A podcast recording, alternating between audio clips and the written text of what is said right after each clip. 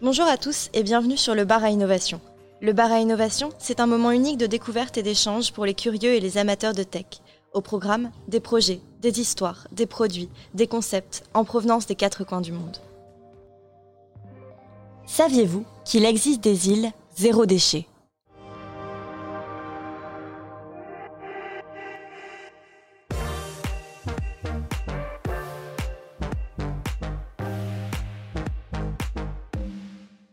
Au beau milieu de la mer Baltique, une île danoise, Bornholm, recycle actuellement 39% de ses déchets ménagers. D'ici 2032, tous les déchets de cette île seront traités comme des ressources. L'unique infrastructure d'incinération des déchets arrive à la fin de son cycle d'usage et la décision a été prise de la fermer définitivement en 2032. Dans cette société de 40 000 habitants, l'économie est circulaire et le tri est simplifié. À l'école primaire, les enfants recevront une éducation de héros des ressources, avec des leçons pratiques sur les déchets, l'environnement et la nature. Un centre de recherche universitaire sur les modèles de transition verte et d'économie circulaire sera implanté sur l'île. Les nouvelles technologies joueront bien sûr un rôle majeur dans la réalisation de ces objectifs. En effet, l'île de Bornholm veut attirer des entreprises qui souhaitent essayer de nouvelles technologies à petite échelle avant de les lancer à grande échelle. Par exemple, de nouvelles méthodes de destruction et de traitement des matériaux.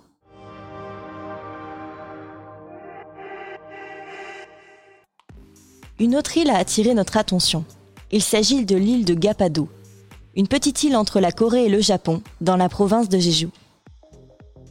Quand on sait que 37 gigatonnes d'émissions mondiales de CO2 ont été enregistrées l'année dernière et que ce chiffre ne cesse d'augmenter, on comprend qu'il est important de faire des efforts, au niveau individuel comme collectif.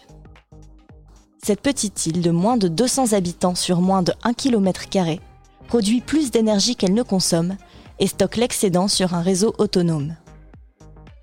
Deux éoliennes assurent une grande partie de l'énergie de la communauté, et tous les habitants sont dotés de maisons à énergie solaire. En effet, la vitesse du vent idéale pour faire fonctionner une éolienne varie entre 4 et 25 mètres par seconde. Généralement, Gapado possède une vitesse moyenne de 14 mètres par seconde. C'est la vitesse idéale. L'île de Gapado possède un système de stockage d'énergie afin de ne rien perdre de ce qu'elle peut produire. Les fruits et légumes sont 100% bio et sans pesticides. C'est la politique agricole de l'île.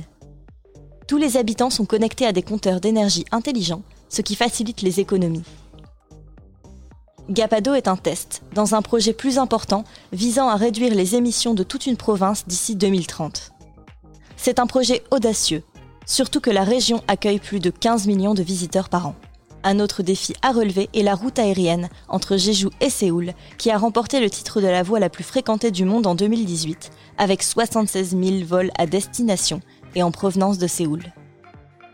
Nous espérons que d'autres projets collectifs de ce type verront le jour bientôt. En attendant, n'hésitez pas à vous-même mettre en place des actions individuelles. Pour mieux réduire vos déchets, n'hésitez pas à glaner quelques conseils sur notre page internet ou sur nos réseaux sociaux. C'est tout pour aujourd'hui. Merci à tous d'avoir suivi ce podcast. Si vous voulez découvrir plus d'histoires sur l'innovation, n'hésitez pas à consulter nos autres podcasts ou à nous retrouver tous les lundis et jeudis soirs en direct sur Twitch, YouTube et Facebook. Et pour être au courant de toutes les actus, suivez-nous sur les réseaux sociaux que vous retrouverez dans la description de cette chaîne. À bientôt sur le bar à innovation.